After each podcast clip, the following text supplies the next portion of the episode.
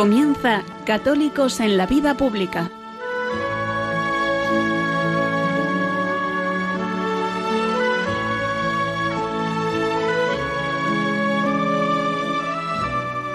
Un espacio dirigido en Radio María por Luis Zayas.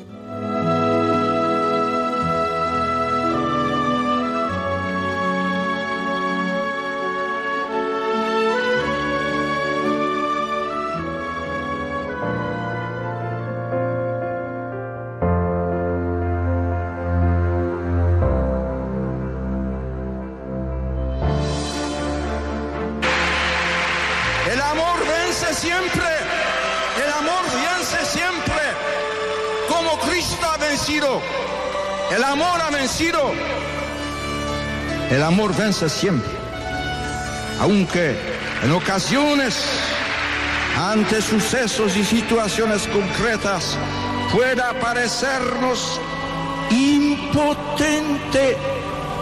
Cristo parecía impotente en la cruz. Dios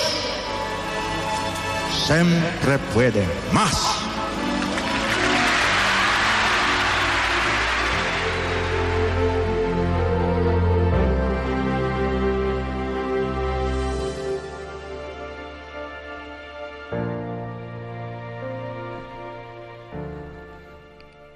Es inconfundible. La fuerza con que hablaba San Juan Pablo II era única. Y es que hay fechas que uno no puede dejar de recordar. La semana pasada, el 22 de octubre, celebrábamos la onomástica de San Juan Pablo II. La fecha elegida es el día que accedió a la cátedra de Pedro, un 22 de octubre de 1978, hace 41 años. Y en el fondo cuando uno mira atrás, parece que fue ayer. Incluso, sin desmerecer a ninguno de los pontífices posteriores, uno tiene la sensación de que su papa es San Juan Pablo II. Porque esos 27 años que estuvo en el pontificado, pues son quizá los años de la madurez y de la toma conciencia de la importancia de Cristo en su vida. El vídeo refleja muy bien lo que era el carácter de San Juan Pablo II. Lo he repetido muchas veces. Decía Monseñor Munilla que quizá los tres últimos papas encarnan las tres virtudes teologales. El Papa Francisco, la caridad. Benedicto XVI la fe, San Juan Pablo II la esperanza. Y algo de eso nos transmite en este breve corto que me hacía llegar una buena amiga Ángeles el día de su festividad. Y es que transmite esperanza. Esperanza y confianza. Esperanza porque nos recuerda que Dios siempre puede más. Y la gran tentación nuestra es pensar que Dios nos ha abandonado, o que quizá no nos hace caso, o que ya esto es irresoluble para Él. Pero San Juan Pablo II nos recuerda que Dios siempre puede más, que puede parecer impotente como parecía Cristo en la cruz, pero eso fue el triunfo definitivo sobre el mal.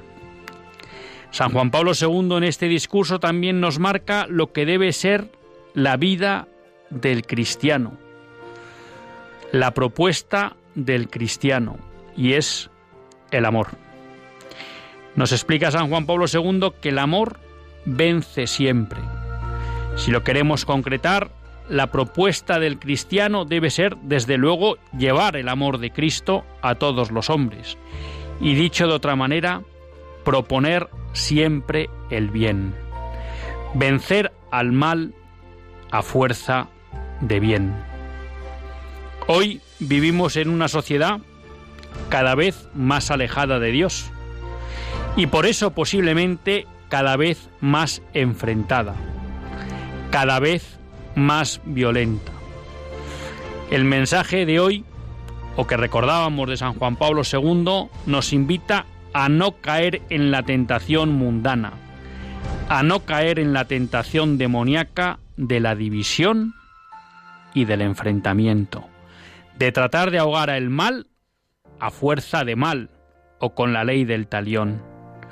La fuerza del cristiano es proponer el bien y confiando en que Dios siempre puede más.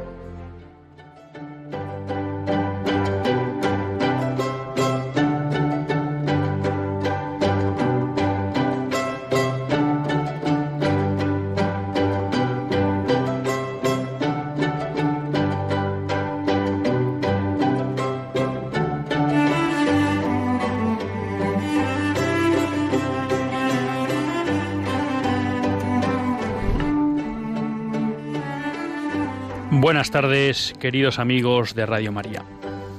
Un lunes más volvemos fieles a la cita con todos ustedes en los estudios centrales de Radio María. Un lunes más para hacer este programa, Católicos en la Vida Pública. Un programa que, como todos ustedes saben, quiere ser una reflexión pausada sobre la actualidad nacional e internacional. Una actualidad que tratamos siempre de analizar, de comprender, de analizar sus consecuencias o de percibir sus consecuencias desde la óptica del magisterio de la Iglesia y su doctrina social. Esa Iglesia que nunca nos cansamos ni nos cansaremos de repetir que es madre y maestra, porque además de que es cierto, pues así así lo sentimos y lo experimentamos. Y un lunes más tiene la suerte de compartir esta hora de radio con todos ustedes Luis Zayas, que es quien les habla, y como muchas veces les recuerdo, pues quien tiene la gracia de poder dirigir este, este programa. Un lunes en el que mantenemos pues nuestro formato tradicional de, de tertulia y en el que vamos a contar, bueno, pues con un ya gracias a Dios habitual en Católicos en la Vida Pública y conocido de todos ustedes, que es Alfonso Maillo. Buenas tardes, Alfonso. Hola, Luis. Buenas tardes y buenas tardes a todos. Alfonso Maillo, como todos ustedes saben, es abogado en ejercicio y como todos los abogados de este programa, abogado de prestigio. Bueno, pues son muchas las noticias o las cuestiones que han surgido la semana pasada y que creo pues que dan pie para, para hacer un programa ameno y entretenido.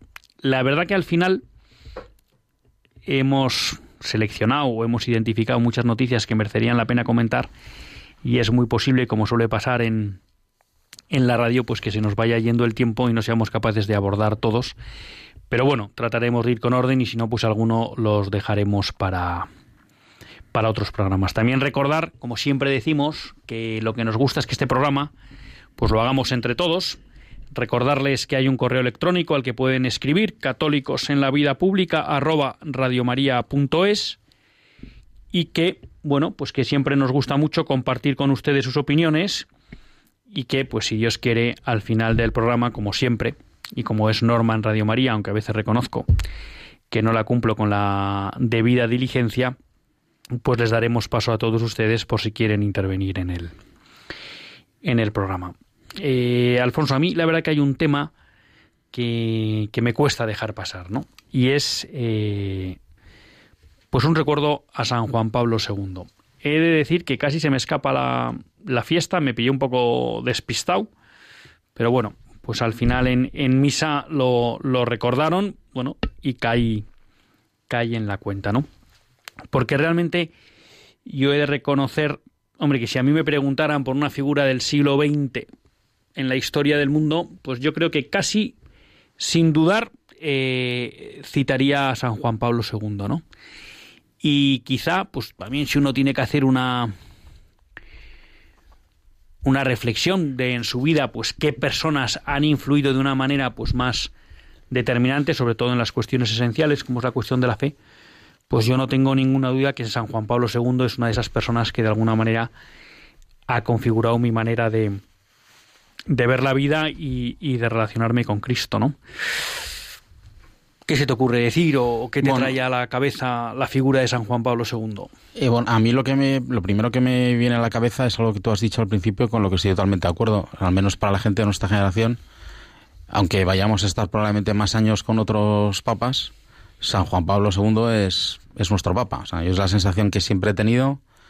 La, recuerdo perfectamente la, tristeza que, que, por un lado, y alegría, o sea, un sentimiento por agridulce cuando falleció me acuerdo, yo me fui a la vigilia que hubo en Colón y luego en, la Basílica de Almudena, en la Catedral de la Almudena, en la Explanada, esa misma noche. Bueno, estaba en una boda y, y varios... fue bonito porque fue surgiendo de una manera un poco como desorganizada, sí, pero sí, sí, fue bonito. Estaba en una boda y me acuerdo, acababa, fue día, acabamos tarde, como, bueno, para acabó a las 11 de la noche y justo para llegar a casa, cambiarnos y irnos a Colón y luego ir a, a la Almudena y fue algo completamente instintivo, que, que nada planeado, o sea, de repente... espontáneo. Espontáneo.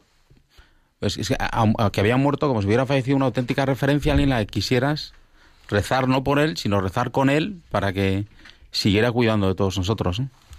Y ah. eso fue, esos son los recuerdos que me traen, esos, y yo me acuerdo perfectamente también del viaje en, en el 82, cuando vino la primera vez que visitó España, me acuerdo perfectamente de estar en la castellana, en la misa, con mis padres y mis hermanas, impresionante. O sea, todo. La, la primera recuerdo que tengo está en la calle con todo lleno, o sea, muy bonito y muy emotivo. Aprovechamos el momento para saludar a, Gonzalo Ulloa, que también está aquí hoy con nosotros. Buenas tardes, Gonzalo. Buenas tardes, Luis. Encantado de estar aquí con vosotros. Hoy el programa va de abogados, porque aunque yo no lo soy, Gonzalo también es abogado como Alfonso y también un abogado de, de prestigio. Estábamos evocando, ya que la semana pasada había sido su festividad, la figura de, San Juan Pablo II. ¿Qué te trae a la cabeza San Juan Pablo II o la figura de San Juan Pablo II? Pues eh, yo hay dos virtudes que tengo muy, muy, muy presentes de, San Juan Pablo II.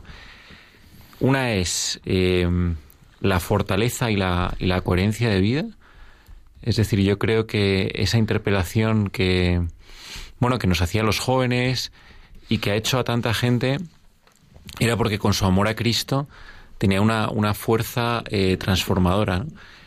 Eso me, me, impresiona mucho. Y es con esa fortaleza y esa coherencia de vida en sus años finales con, con bueno, con la enfermedad, con la cruz y con el, y con el sufrimiento. Eh, San Juan Pablo II, eh, el magno, pero también en, esa entrega eh, en la cruz, ¿no? Un amor profundo a la verdad, como siempre interpelaba eh, a toda la sociedad sin ningún tipo de miedo en, en tiempos difíciles, un gran defensor de la vida, un gran defensor de la paz, a veces de forma muy, muy solitaria, ¿no? estoy recordando, pues no sé, la, la, guerra de Irak. La primera guerra de Irak. La primera guerra de Irak y tantos, y tantos conflictos. Y luego, como decías Luis en el, en el editorial, tenía una profunda mirada de esperanza, ¿no? Siempre miraba al mundo con, con la totalidad de, de, la fuerza del amor y de la fuerza redentora de Cristo.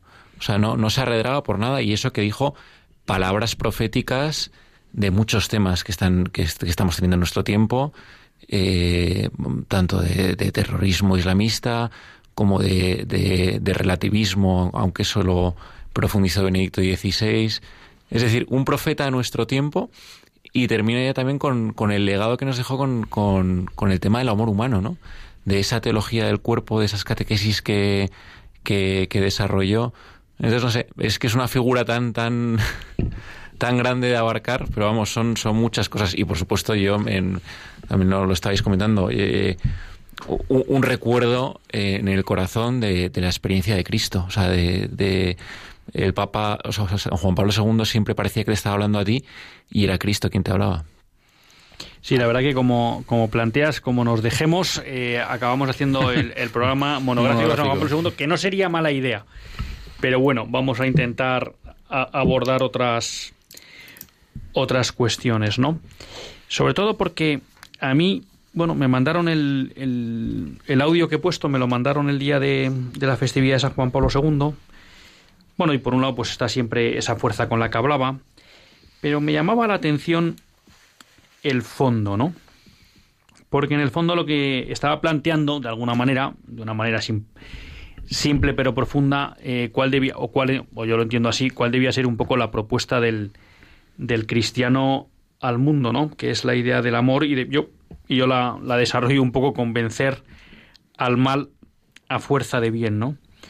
Y, y, a mí me parecía importante, o por lo menos yo lo traía a colación con la realidad española, porque me parece que llevamos un par de semanas, bueno, con, eh, alguna cuestión años, pero digamos que las dos últimas semanas, pues esos dos, esas dos situaciones, una es todo lo que ha sucedido con la, con la exhumación de Franco en aplicación de esa ley injusta de memoria histórica, y todo lo que bueno está volviendo a suceder en Cataluña con lo que hemos visto de enfrentamiento, de violencia, que me parece que son corrientes que lo que están planteando en el fondo o lo que pueden provocar es que surja enfrentamiento entre españoles, que sufra, que, que surja división, que son, me parece a mí, tanto lo que estamos viendo en Cataluña con el separatismo como con lo que estamos viendo a nivel España con la cuestión de la memoria histórica, que en el fondo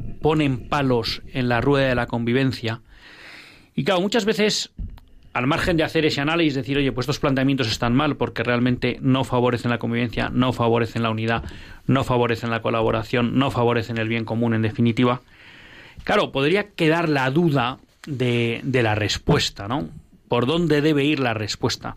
Y yo, hombre, puede parecer un poco inocente, pero no, no, no, no, no me atrevería a calificar a San Juan Pablo II de inocente, ¿no? Pero creo que la que él aquí marca también un camino de respuesta, ¿no? Y a mí me da la sensación que mm, hay que tener cuidado en cómo responder a estos retos para que la respuesta no sea más causante de división y de enfrentamiento, lo cual no quiere decir decir que sí a todo lo del otro, ¿no? Pero que, bueno, a mí me surgía por aquí una cuestión, no sé cómo analizáis vosotros estas dos situaciones que se están produciendo en España y que a mí sí me parece que pueden poner en riesgo serio eh, la unidad y la convivencia, ¿no? Que al final todo eso pues luego tiene problema en el día a día de los españoles, ¿no? Porque eh, lo que hemos visto, por ejemplo, estos últimos días en Barcelona, que lo hablaba el lunes pasado con, con Mota en el programa, acá, pues no, no, parece muy de recibo que haya personas que no puedan llevar una vida normal en, en su ciudad bajo la excusa de que hay otros que están protestando, ¿no? y entonces protestan de tal manera que impiden la vida normal o que parece que el otro les molesta, ¿no? Pues a mí también escuchándote en el editorial lo que planteabas ahora, ¿no? O sea, vencer eh, el mal a fuerza de bien, ¿no? Esa es, eh, esa es nuestra propuesta. Pero claro, ahí, eh, y siguiendo a San Juan Pablo II, ¿no? San Juan Pablo II tenía una propuesta del bien que nacía de un profundo amor a la verdad. Yo creo que hoy en día tenemos, iba a decir amor, ¿no? un apego eh, a nuestra seguridad, a nuestro bienestar. Y entonces nos da miedo profundizar en el bien. O sea, con este análisis digo que muchas veces nos encomendamos en una solución eh, política cortoplacista o nos ponemos en manos de eh, bueno de, políticos que por supuesto tiene que haber políticos que, ayuden a, solucionar el tema no pero nos da miedo a profundizar en la verdad entonces una de las cosas que San Juan Pablo II más me, impresiona y, además es aplicable para, los, dos temas, ¿no? Esta virtud que em, tenemos los tres trascendentales, verdad, eh, bondad y belleza, pero hoy en día falta mucho valor eh, el tema de la valentía, ¿no? O sea, para proponer el bien eh, hay que ser valientes, porque muchas veces eh, te vas a quedar muy solo, te vas a quedar en propuestas o planteamientos que a corto plazo no, no, no tiene seguimiento o no van a solucionar los temas. Entonces, bueno, yo, aunque sean muy, muy generalistas, pero dejar esas, esas dos ideas que ahora si queréis las, las aterrizamos, ¿no? formarse y profundizar en, el conocimiento de la verdad de lo que pasa, has hablado de dos temas, ¿no? Tanto de, la exhumación de Franco eh, con la aberración de la memoria histórica, de la ley de memoria histórica, eh, como con el tema de, de, Cataluña. Y luego, conociendo la verdad, tener la valentía de, de, proponer, de proponer un bien, pero en base a la verdad, no, no en base a cualquier solución cortoplacista política. Claro, eh, bueno, además de lo que dice Gonzalo, la verdad que es muy importante, también hay que eh, ser muy conscientes de que está muy ligado a la verdad, que es lo que es la propia historia de España. Entonces, al final, aquí se han tratado varios temas, ¿no? Por si la memoria histórica, otros, otros asuntos distintos, pero en cuanto a la memoria histórica, al final es volver a reabrir algo que debería de ser un elemento ya superado por un bien común y mayor, que es el de la concordia entre los españoles, un bien común además que tenían bien claro todas aquellas personas que vivieron en primera persona un conflicto como fue la guerra civil, tan sumamente sangriento y doloroso, esas personas que lo sufrieron en sus propias carnes tuvieron la altura de miras de ser capaces de decir esto hay que superarlo y sin embargo nos encontramos con que generaciones posteriores que no la vivieron, que probablemente a veces ni siquiera conocen lo que pasó o aparentemente por los argumentos que utilizan, esa es la conclusión a la que yo llego, directamente esa concordia y ese bien superior resulta que les da completamente igual, al revés, es algo que entienden que hay que atacar y que no merece eh, ser respetado, no respetan la decisión que tomaron sus mayores y ellos deciden que ellos son los que realmente saben lo que pasó ahí, que lo vamos además a poner en una ley y que todo aquel que incumpla esto pues, eh, pues va a tener unas consecuencias penales vulnerando la propia libertad de expresión en muchísimos casos. Y además que te lleva al absurdo es decir, España, eh, la guerra civil tuvo lugar hace 70 años, pero es que si te retrotraes 70 años hacia allá de la última guerra civil, hubo otras tres casi. Entonces, ¿dónde vamos a poner el límite? Esto lo vamos a estar llevando hasta el extremo. Una vez que hayamos acabado con esto, ya hemos decidido que por ley exactamente qué es lo que pasó, ¿vamos a continuar para atrás o qué es lo que vamos a hacer? No, no es que aquí, eh, bueno, efectivamente yo creo que hay una cuestión que tú te ahora, Alfonso, y es que, bueno, si se si está siendo consciente de, mm, tanto con la cuestión de la memoria histórica, con, con toda esta cuestión que, que, se está levantando de nuevo con, con, el separatismo, ¿no? Ayer había unas declaraciones, o hoy creo que eran de del presidente de la Generalidad que decía que bueno que es que el derecho de autodeterminación es irrenunciable tal o sea es decir al final él siempre está un poco como empujando y o se hace lo que yo quiero o aquí no hay manera no y luego claro cuando hablabais de la verdad claro aquí hay una tentación ¿no? Muchas veces buenista y cortoplacista es, bueno, vamos aquí a llegar a un pacto y vamos a ceder en un buen, a veces incluso hasta con buena intención, pero claro, si no ponemos los cimientos verdaderos sobre los que construir, vamos a llamar ese diálogo. Hoy me hacía gracia porque le escuchaba una una conferencia a Monseñor Munilla que dio en Logroño sobre eh, era titulada Ser creyente en una sociedad poscristiana es posible el diálogo. ¿no? Y entonces, claro, una de las cuestiones que decía es que el mundo de hoy es relativista. Y claro, que el diálogo tiene sentido, diálogo, logos, razón, búsqueda de la verdad, pues si hay un basamento de verdad, si no el diálogo pues es como una especie de, conversación entre sordos, ¿no? Entonces, claro, yo creo que muchas veces eh, eludimos porque cuesta, porque puede ser doloroso, porque puede ser incomprendido, el decir, oiga, vamos a plantear esto desde unos términos de verdad, ¿no? A mí me llama la atención, por ejemplo, cuando desde ópticas, vamos a llamar naturalistas o mm, filosofías aristotélico-tomistas, por ejemplo, hacemos una crítica a la ideología de género, decimos muy claro, oiga, que es que el sentimiento no puede ser lo que rija la vida, ¿no? Sino que, oiga, tenemos que buscar la verdad, la objetividad de las cosas y sobre eso funcionar. Podremos respetar los sentimientos, pero los sentimientos nos pueden pedir carta de naturaleza y además que a partir de esos sentimientos surjan derechos legales, ¿no? Claro, es curioso que muchas veces eso en la política se olvida. Pues que hay personas que sienten que eh, que no son españoles, que se quieren ir. si todo eso puede estar bien, pero oiga, los sentimientos no pueden ser lo que mande en el diálogo, ¿no? Habrá que buscar el elemento objetivo. Tú hablabas de la historia, oiga, vamos a ver la historia, vamos a ver la realidad de qué supondría de verdad el que dividiéramos esto, los daños que provocaríamos. Entonces no sé por qué nadie apela un poco a dejemos los sentimientos y busquemos racionalmente cuáles son los puntos sobre los cuales objetivamente tratar de enfocar esta situación, ¿no? Totalmente. Además, Porque los sentimientos se pueden respetar, pero oiga, Bueno, es que estamos en una eh, política sentimental afectiva eh, que se está jugando con muchas cosas. Hay, términos electorales, hay términos de, de cambio de modelo de sociedad. Entonces, eh, el primer deber de la verdad, eh, la prudencia política de nuestros políticos actuales exige, por ejemplo, denunciar eso. Eh, y entonces ahí, además, claro, cuando hablamos sobre la verdad, la historia que ha habido, por ejemplo, en el tema de la memoria histórica, o sea, todo lo que se está poniendo en cuestión ya no es tanto lo que pasó antes de la guerra civil, que lo desencadenó, eh, cuál fue esa guerra fratricida entre españoles, que desde luego, oye, hay relatos alternativos. eh. Luego, además, hubo una reconciliación entre españoles, que lo que se está diciendo eh, es que esa reconciliación no existió realmente, porque tenía unas bases endebles, no se pasó página. eh, bueno, entonces ese es el No- no mensaje. se hizo justicia, No se hizo mensaje justicia. Entonces se está borrando, se está poniendo en eh, se está poniendo en cuestión una reconciliación que fue ejemplar y, que, y que costó mucho. Y no veo tampoco una denuncia clara de que se esté poniendo en cuestión eso y de que se ponga. No, no, es poner en valor la, la transición, es poner en valor y en verdad la reconciliación que hubo entre, entre españoles. O sea, no estamos hablando ni siquiera de la transición como proceso político, o todo lo que se hubo, o todo lo que se hizo eh, mejor o peor, sino que es que eh, los españoles se reconciliaron entre sí.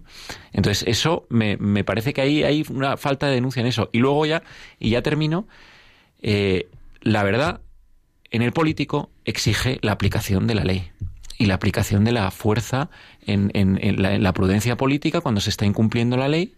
eh, exige una, una aplicación de la fuerza de forma proporcional cuando se necesite, etcétera. Es decir, aquí hay distintos ámbitos, ¿no? Eh, y la verdad, el bien común, el, cómo hacer estas cosas, pues tienes una aplicación práctica en la política y eso hay que saber decirlo y hay que saber exigírselo a nuestros políticos. No, a mí me parece además que en, este sentido la figura de San, Pablo, de San Juan Pablo II es bastante ejemplarizante, ¿no? Porque, bueno, eh, durante muchos años se pensaba que realmente, estamos hablando años 50, años 60, pues que realmente el comunismo iba a ser invencible, que realmente iba a tener bajo sus garras, pues a perpetuidad, al menos, toda la Europa central y, y del este, bueno, y hubo muchas personas con buena intención, eh, eh, incluso en la Secretaría de Estado, con toda la famosa Politik, ¿no? que dijo, bueno, oiga, vamos a pactar con el comunismo un modus vivendi, ¿no? Y ahora que también se ha anunciado la beatificación del cardenal Wyszynski, bueno, lo que nos enseñaron cardenal Wyszynski y San Juan Pablo II es que ellos no pactaron con el mal, ¿no? En este caso que era, que era el marxismo, ¿no? Y que, oye, mantuvieron firmes la denuncia, incluso también San Juan Pablo II cuando fue papa, de ese, vamos a llamar, sistema totalitario y que atacaba la dignidad del, del hombre, bueno, y en esa denuncia se mantuvieron firmes hasta que aquello se vino abajo, ¿no?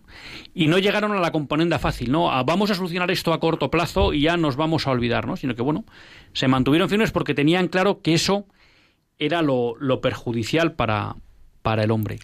Y quizá eh, a mí me parece que ese tipo de actitud nos falta hoy para enfrentar lo que me parece a mí dos, estos dos riesgos que son grandes para la convivencia en España, ¿no? Es ese intento de traer esa memoria histórica, además falseada, pero que nos podríamos quedar en lo que decís vosotros, rompe lo que era ya una reconciliación hecha en España, y luego este intento permanente por parte de los separatismos, que ahora está más en boga el catalán, pero que también tenemos por Galicia o por Vascongadas, de un permanente intento de romper la unidad histórica de, de España, ¿no? Y a mí me parece que esto no se enfrenta un poco pues con esa firmeza que hacía San Juan Pablo II de decir, oiga, es que estos son movimientos que son contrarios al bien común y aquí no cabe componendas, ¿no? Esto hay que denunciarlo. Otra cosa luego es, oiga, cómo tratamos a las personas y que no se trata de, de alguna manera como porque eso no lo hizo San Juan Pablo II, ¿no? O sea, San Juan Pablo II no derrotó el comunismo, vamos a decir, a través del estado de excepción y el estado de alarma, ¿no? Ni sacando el ejército a la calle, porque muchas veces estas cosas no hacen falta para eso, ¿no? Y él, como, como ante esa pregunta que decían que hacía Stalin, ¿no? Pero ¿cuántas divisiones tiene el Papa? Bueno, pues San Juan Pablo II no tuvo ninguna y tumbó el telón de acero, ¿no? Entonces me parece que eso nos falta en el debate político y social español. Sí, además eh, San Juan Pablo II dio un ejemplo muy grande en estos temas que tú estás apuntando. Porque no solo en el tema de la cruz, de que cada uno tiene que llevar la cruz que le toca, que la llevó él hasta el momento del fallecimiento, sin, sin renunciar al papado y asumiendo y entendiendo que esa era su obligación, por mucho que le costara y que lo más sencillo para él hubiera sido probablemente renunciar, sino que además en el tema del comunismo no era solo una postura, o sea, era una opinión firme y real, y tan firme y tan real, que el, comunismo se lo quitó, se lo quiso quitar en medio. O sea, Aliaca intentó matarlo a tiros en la plaza de San Pedro. O sea, era una realidad, era una amenaza real, y, y, él más que nadie era plenamente consciente de lo que era capaz de hacer el comunismo contra aquellas personas que se manifestaban en su contra. Bueno, un poco pues para cerrar este bloque, bueno, a mí no me gustaría dejar de recordar eh, una cosa que, que comenté en programas anteriores, y es que yo creo que estos días, la semana pasada, con la entrada en el, en el Valle de los Caídos, bueno, pues lo que se ha producido es que se ha vulnerado la inviolabilidad de los lugares de culto, ¿no? Y creo que, bueno, que como cristianos, pues deberíamos ser conscientes de este hecho, porque si los lugares de culto no son inviolables y ya hay uno que se ha decidido que no es inviolable, bueno, pues a lo mejor no nos debería extrañar que haya otros que en el futuro no sean inviolables. Y eso es un ataque muy relevante a la libertad religiosa, ¿no? Y luego darnos cuenta pues de que hay procesos, porque lo que todo el mundo daba por entendido, bueno, pues esto ya se acaba, le sacan a Franco y se acabó. Bueno, pues ahora ya empiezan las cantinelas de que si vamos a mover a, a José Antonio Primo de Rivera, que todavía no se ha resuelto qué va a pasar con los 20 benedictinos que están ahí enterrados y que según la ley no pueden seguir enterrados. Ya se está hablando de que hay gente que dice que hay que desacralizar el Valle de los Caídos.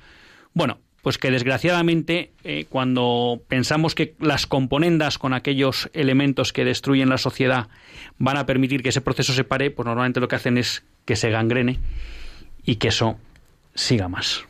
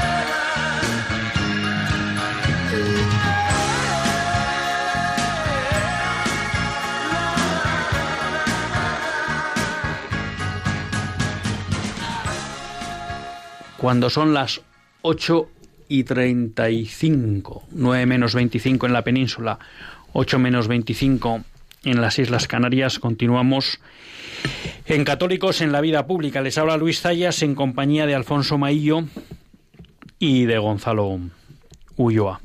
Hoy ya, porque aquí tenemos la suerte de que hay ventana en los estudios, pues ya con esto del cambio de hora, pues noche cerrada en Madrid.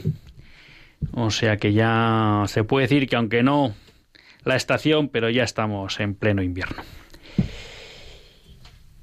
Varias noticias tenía yo, un poco de ámbito nacional e internacional, para, para hacer bueno aquello que decimos que seguimos la actualidad nacional e internacional, para comentar un poco con vosotros y, y abordarlas, ¿no? Reconozco que siempre voy un poco en la línea de, de identificar aquellos aspectos que me parece que hacen referencia un poco pues a las grandes cuestiones de a las que se enfrenta hoy vamos a llamar la civilización cristiana, ¿no? Lo que hace referencia a la protección de la vida, lo que hace referencia a la protección de la familia, a la libertad de educación y al bien común, ¿no? Esos cuatro principios no negociables eh, que ahora algunos prefieren utilizar la terminología de principios irrenunciables, no que en su momento enunció Benedicto XVI. Sobre la custodia de la vida, dos noticias, ¿no? Ha habido, eh, se ha publicado en la mm, Academia Pontificia para la Vida, bueno, una declaración entre lo, lo que son las religiones abrámicas, ¿no? Judíos, musulmanes y cristianos contra la eutanasia. Ha sido una declaración rechazando la eutanasia y pidiendo pues que realmente se apostara por lo que serían los cuidados paliativos. Bueno, es un reto que, que, tenemos en España, que tenemos en buena parte de Europa, y bueno, pues aquí se unen las tres religiones monoteístas en este apoyo a la defensa de la vida en su fase terminal. Una noticia también en referencia con la defensa de la vida publicaban en Infocatólica, tomada de Lifeside News, casi 900 centros médicos en Estados Unidos, centros que practican abortos, abortorios, pierden fondos federales gracias al gobierno Trump. Parece que va a haber un recorte de 60 millones de dólares. Bueno, pues yo creo que aquí otra vez de nuevo eh, Donald Trump vuelve a dar el callo en esta batalla por la vida. Relacionado con la vida, pero que también lo podemos comentar, eh, ha habido elecciones en Argentina y Kirchner, perdón, el candidato del kirchnerismo, del peronismo, Alberto Fernández, ha ganado y ha derrotado al actual presidente Macri, presidente bueno, pues que realmente se ha destapado porque no era la idea que se tenía de él cuando llegó al gobierno como un auténtico promotor del nuevo orden mundial en todo lo que hace referencia a cultura o incultura de la muerte y la ideología de género, ¿no? Eh, él fracasó, gracias a Dios, en el intento de implantar y de legalizar el aborto en Estados Unidos, en, Argentina. Otra de fuera, pero que tiene también mucha relación con lo que estamos viendo en España, los obispos polacos advierten sobre la necesidad de proteger a los niños de las campañas de promoción de la ideología de género. ¿no? Veíamos cómo en Castilla y León se está sacando una nueva ley LGTBI. Y relacionado con esto, bueno, ha habido una denuncia de abogados cristianos en La Rioja, porque eh, de la que se hacía también eco el padre Pedro Trevijano en Infocatólica, bueno, porque ha habido una serie de padres que se han querido negar a la educación sexual que les querían dar a sus hijos, y el colegio se ha opuesto. No les han permitido eso que yo creo que el único partido que lo defiende es Vox, que es lo del PIN parental, ¿no? Que se tenga que pedir autorización a los padres para cualquier tipo de contenido moral en la educación de los hijos. Y encima, pues el, el gobierno de La Rioja ha contestado que todas las actividades complementarias de cada centro son de obligado cumplimiento para todos los alumnos, ¿no? Lo cual, bueno, pues podría, no podría, no.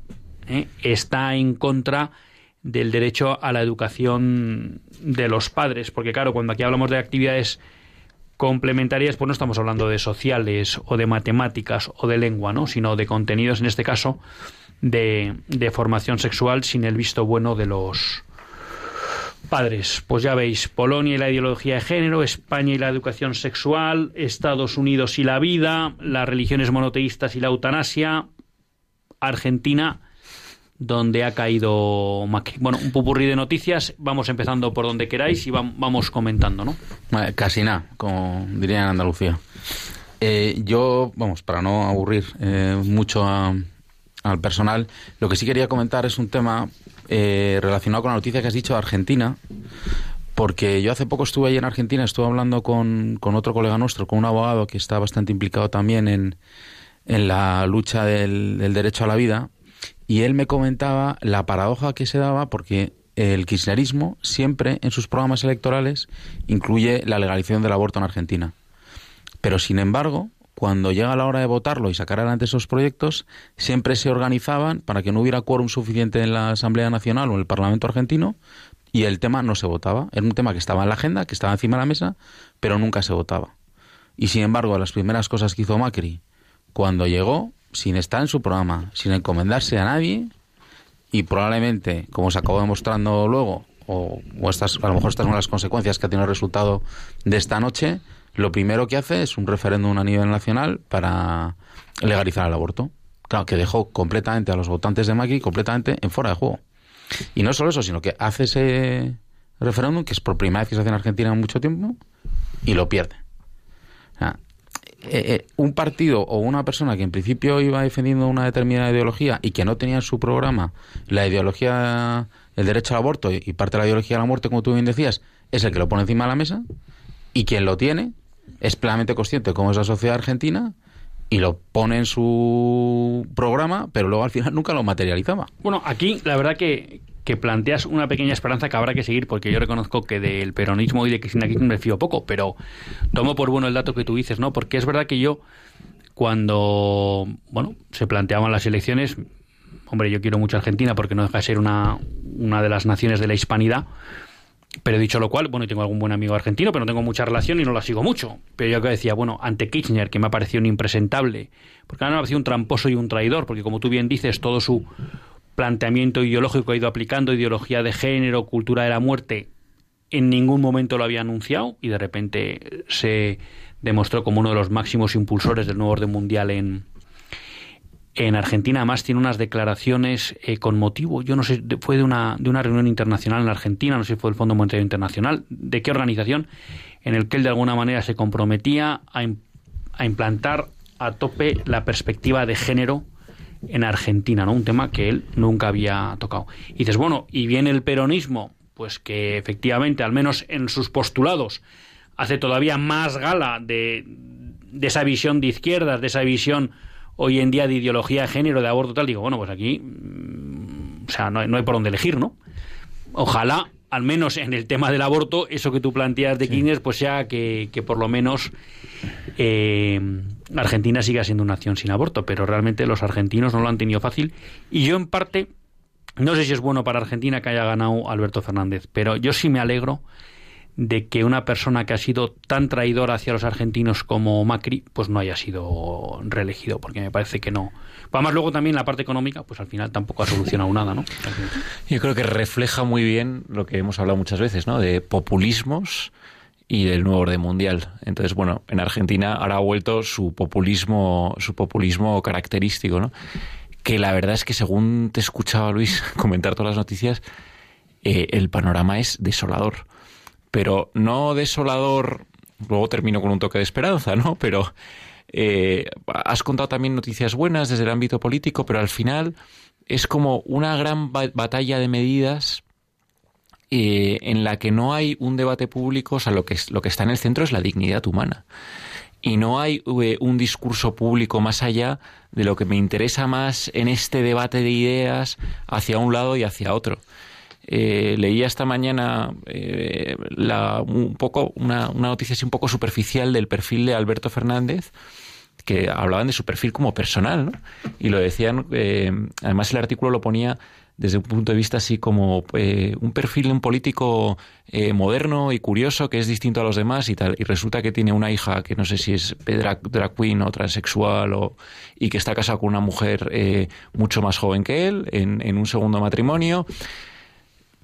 Con lo cual esto me hace reflexionar, ¿no? Que muchas veces estamos hablando de las consecuencias de las leyes y de las ideologías que están en juego y lo que hay detrás es una profunda crisis de, de, de lo que es el hombre, de la dignidad humana y muy pocos discursos, incluso en las medidas que son a favor, ¿no? Y en las buenas noticias eh, sobre la vida, pero pocos discursos sólidos, articulados, con fondo político, que no sean eh, meramente ideológicos, que realmente estén dando esa, esa batalla cultural, por lo menos en el ámbito de la, de la política pragmática, ¿no? No, no del, no del bueno, entonces eh, simplemente hacer esa, esa reflexión, ¿no? Porque son como flashes de noticias y está claro que ahí hay una guerra, ¿no?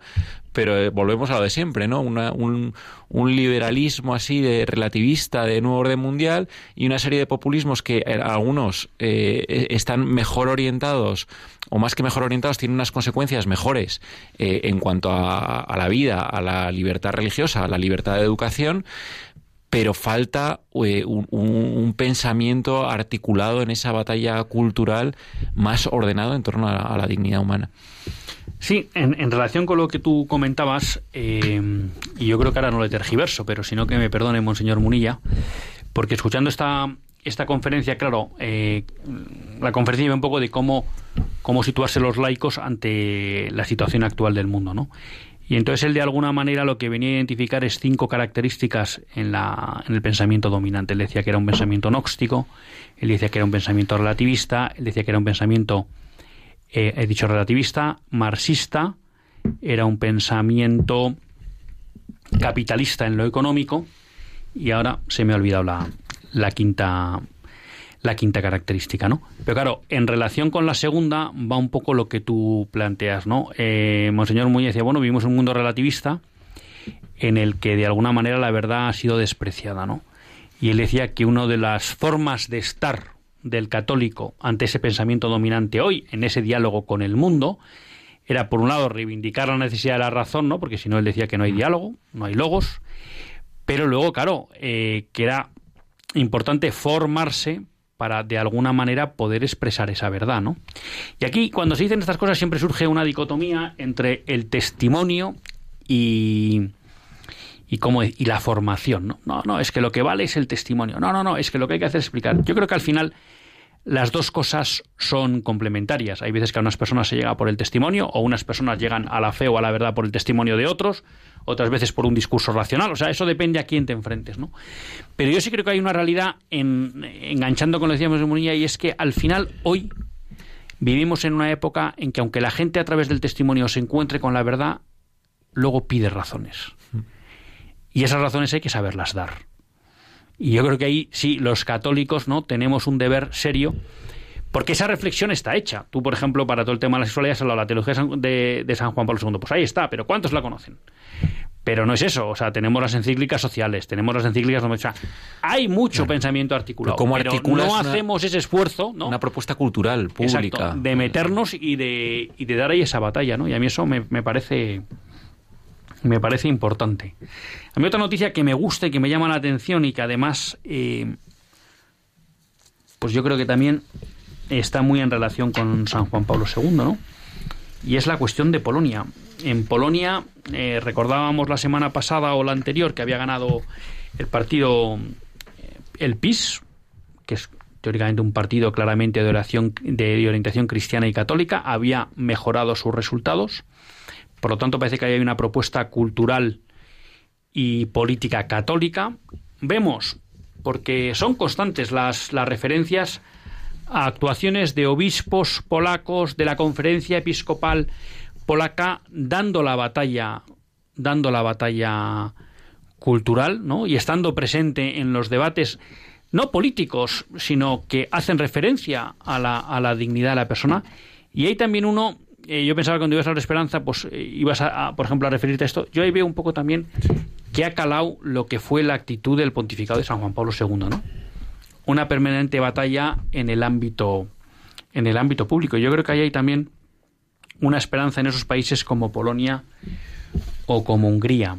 Mm, y yo, mm, bueno, yo reconozco que me, resisto a pasar por encima, pero lo de Estados Unidos a mí cada día me llama más la atención.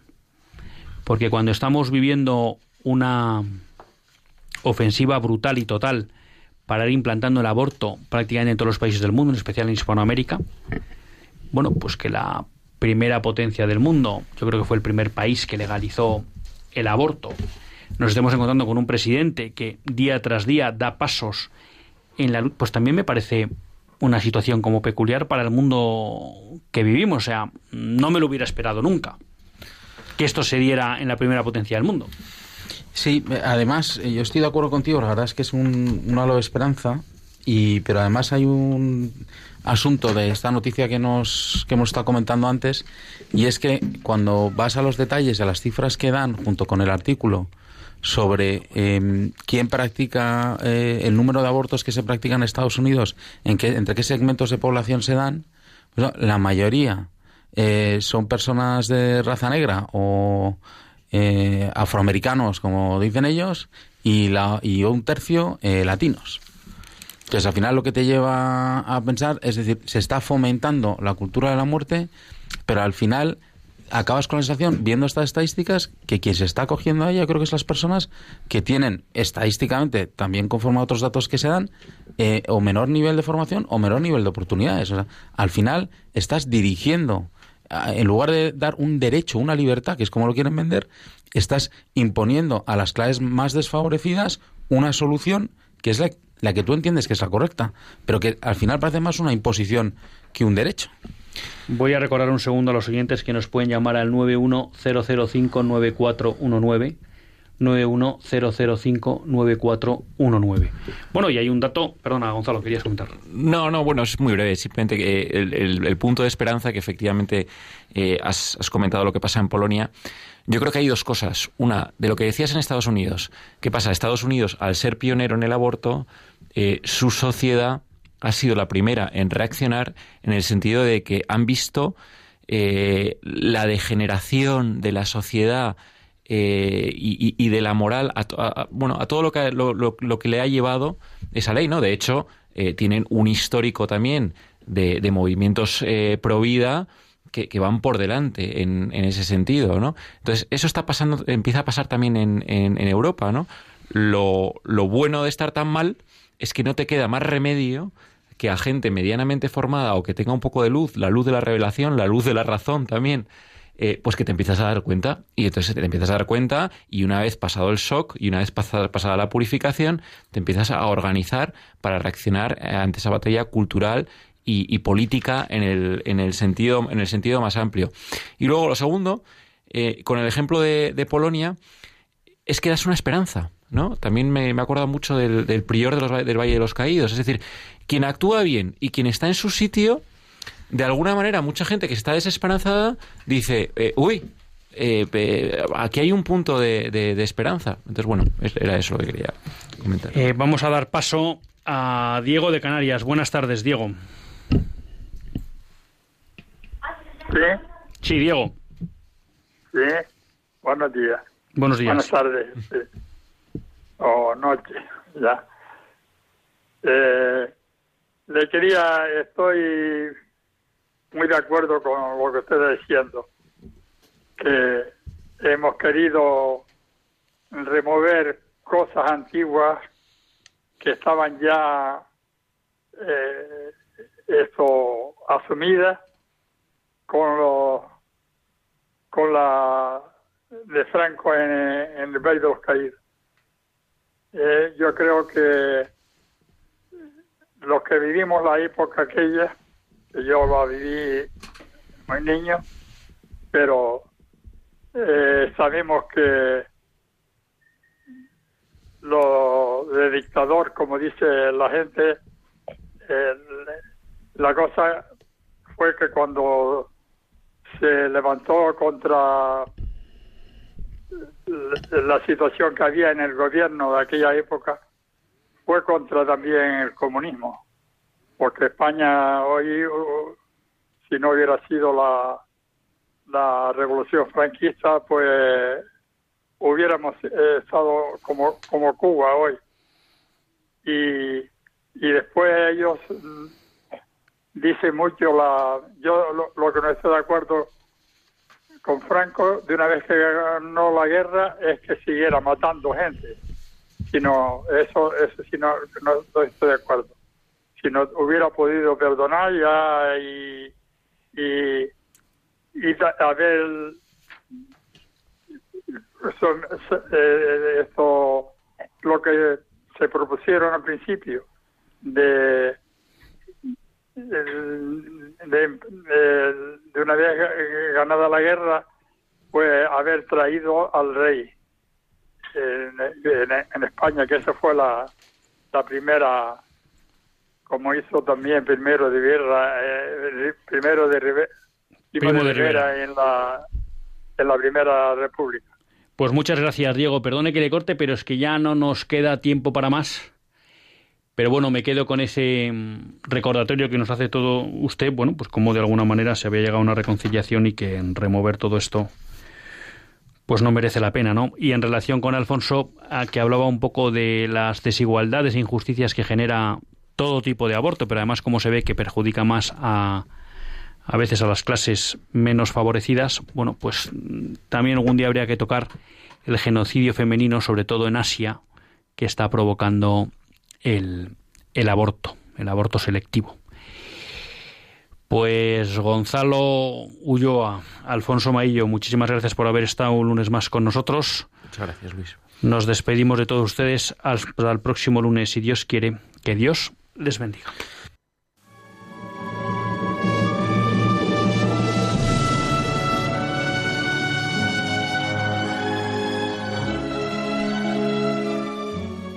Así concluye Católicos en la Vida Pública, un programa que dirige Luis Zayas.